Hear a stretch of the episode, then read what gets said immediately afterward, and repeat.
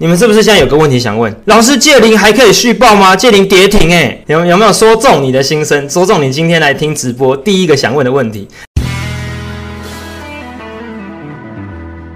好，借零跌停没问题，跌停就跌停。等一下我再回到这一张图哦。我们先来讲一下今天的普群，普群的状况是这样的啦。就有人说老师真的很神准，昨天才说持有借零可以考虑先获利了结，所以有人就获利了结了。然后之后就说诺曼老师是神。好，那也有人说老师不是说导线价应该可以报两三年吗？那为什么有人就像先出了？那我是不是被套牢了？所以有人也是持续续报借零的啦，就是跟我一样看好它的长期趋势哦。只是短线上来说，我昨昨天是有提到说它上方有个压力，所以想跑的自己可以先跑。那另外的话也有其他的状况，有人说，哎，觉得早上没有跑掉很可惜，那个一百四十块的借零我竟然没有卖，卖在那个地方，我竟然没卖在那个地方，就眼睁睁看着它跌停了。然后有人说，哎，基本面好的股票不该出现跌停这种状况吧？以为老师的股票可以爆长一点，昨天才发动涨停，结果今天没有跑，哎，那应该都没赚钱了吧？这其实就有个状况。来，首先第一个，我不是神，我不是神，那干嘛？尊重市场，因为我不是。所以，我们尊重市场。虽然我昨天讲到说上方已经有一个压力存在，但不代表说我就是叫大家一定要解套。你解套当然恭喜你，我觉得这因为每个交易逻辑跟想法，以及下单或者是挂单，都是因为你你们每个人自己做的决定，所以你要为自己的交易做负责。那我不管你获利还是续报的，我觉得都可以，因为这就是你自己的一个投资决策。那我会认为说，并不是因为我讲了好就是让你赚钱，并不是这样。我认为就是一个尊重市场了。短线上来说确实有压力存在，但长线上来说，车用导线价题材，它的 P/E ratio 的话。借零现在才二十四到二十六倍左右的水位，所以单纯就是以估值的成分来看的话，我认为借零在明年、明年后年就两到三年的期间是没有问题。短线上就是会有一个拉回的疑虑啊，我觉得这个就是自己要去担心的、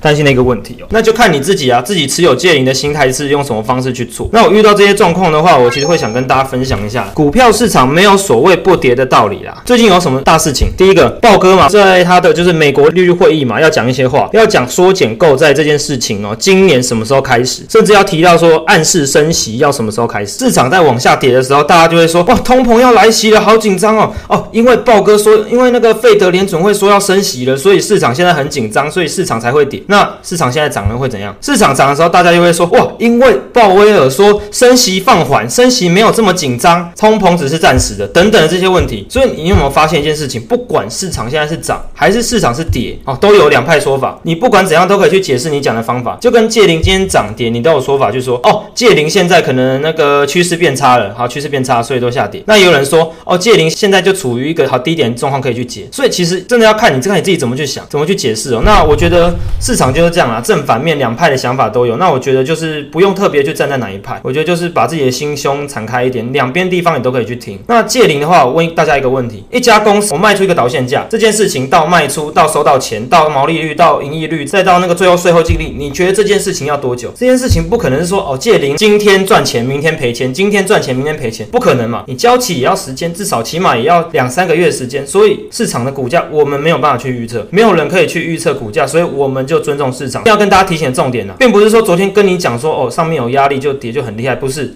这就是市场，我们就尊重市场，市场怎样怎么走，我们就看市场怎样去做。那长期来说，如果一家公司它本身未来前景是好，又有赚钱的话，它还是会回归它原本的价值的。所以一样让大家复习一下，就是买绿不买红，拉回找买点它的基础。总结一下，股票要怎样才抱得住？你要先去想一件事情，你当初买进这只股票的理由。第二个，你要去想想卖出的原因。听起来好像很简单嘛，就想理由而已啊。我就想赚钱啊，想卖出的原因啊，因为我想赚钱呐。诶，都是想赚钱嘛。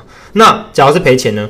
我买进这家公司的理由一定是为了赚钱嘛？那其他层面的话，就大家自己就是慢慢去想，慢慢去想，可能是听别人讲嘛，或者是看新闻、看报纸，或者是看投信报告嘛，觉得不错，好去买。那卖出的原因你要去想，我卖出的原因为什么我要在这边设停损？原因是什么？稍微的思考一下之后再做，再做就比较不会去冲动购物了。那如果说你觉得这很难，买进的原因很烦，不知道怎么办，卖出的理由你也不知道怎么办，我们就来我们的空中股票教室 VIP 进阶班来学习股票怎么样抱得住，来学习股票怎么抱得住哦，那就来。私讯我们的小助教，想学投资理财这件事情，你有没有遇到以下的问题？没有人可以一起去跟我讨论讨论投资股票这件事情。这第一个，第二个，怕遇到庞氏骗局，或者是一些就是为了业绩、为了绩效的一些理财专员，所以你反而就又不敢把钱交给他们，很怕说自己受骗，或者是买了不适合自己的金融商品。那金融商品的话，我认为并没有所谓的好或坏、对与错，就是说看你自己的需求是什么。也许这个商品可能会绑约你一段时间，可能十年、五年、二十年，哈，不重要，重点是你对这个商品的需求有没有。那这位就是专家有没有为了你的想法，为了你的需求去想到才是重点。或者是你在网络上看太多的东西，你可能翻了很多书，你可能一时间还是没办法去理解。你学了技术面，可能 K D 嘛、R S I 嘛、M A C D 嘛，然后又学了很多基本面，你有搞不懂要怎么去用，甚至你可能看完之后就忘了，好，然后就直接买。那或者是说，哎，没有人指引，就是没有人给你一个方向，没有人去旁边激励你，有没有这种状况？然后甚至不知道我到底要怎么样凭自己的能力去找到下一只股票。那最后一个，我觉得应该是大家比较会有问题。我相信大家应该都是有实力的，大家会会来听我们寿国直播，相信大家就是在投资交易上应该都经验非常的丰富。那可能就卡在后面两点的没人指引跟没有信心吧。你可能试了好几次，你可能试了好几次，但是刚好都是亏损，或者是爆不住。我觉得抱不住应该是大家蛮有的现象啦。还有第二个就是凹单，凹单，你该出去的时候不出，然后一直凹单哦。本来是技术面进场变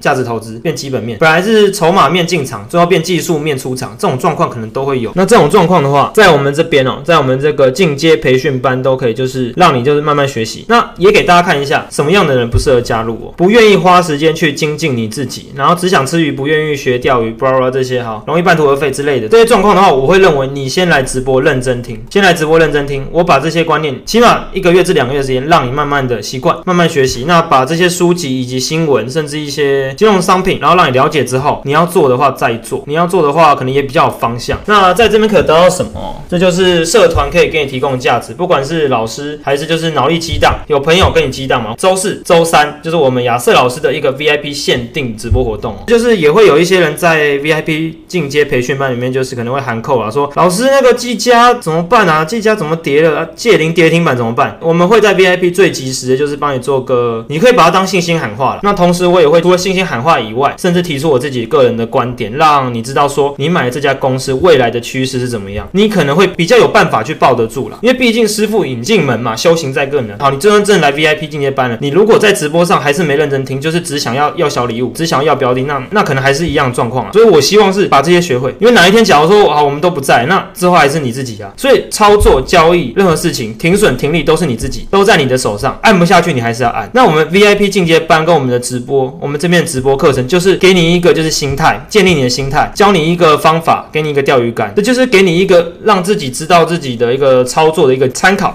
参考一个方法啦。靠自己学的话，其实就很容易有这些状况，可能走冤枉路啊，可能马上就没有兴趣之类的。那这边我们就会帮你整理好资料了。那今天我也帮大家整理好，就是世界先进跟环球金的未来趋势的状况了。那早上的话都会有一个每日晨报，那以及就是盘后的亚瑟老师所准备这个盘后的大整理，以及每晚的及短线交易这些策略哦。所以如果你想做当冲了，当冲就不用怕借零这种状况。那 OK，这边也有很多东西可以去看。那一样，我们偶尔也会 PO 一些就是 VIP 专属的小礼物，像我们的蜗卷世界先进，我们在一百一十三到一百一十八这个地方就已经在 VIP 群组上分享，那它就会比在直播上的朋友们多吃吃到一根涨停板哦。那这就是给我们进阶班 VIP 的培训班的一个福利。那我会希望大家可以多找你，就是对于股海不了解，对于股市不了解的朋友，好多来听直播。那你自己也专心的听，认真学。那我希望你把这个东西不仅学会了，你也可以把它再教给别人哦。我觉得就是建立一个健康的金融市场的一个环境吧，把这个健康的环境建立起来，比什么都重要。那那除此之外，还有一些永久的回顾。回顾重播也是在 VIP 群组上会有的。好，我们再拉回一开始讲的借零哦。那拉回到借零的话，九十到一百一这个区间应该都有跟大家说，就是分批进场，分批进场，慢慢买，慢慢买。那没有关系，我觉得就算你追高，那你就当一个练习。在这个整体的架构趋势来说，上面有个紫色的框框嘛，一百一十四到一百二十五就是它一个大量成交区间的位置。我觉得这是一个还蛮强的支撑的，还蛮强的支撑。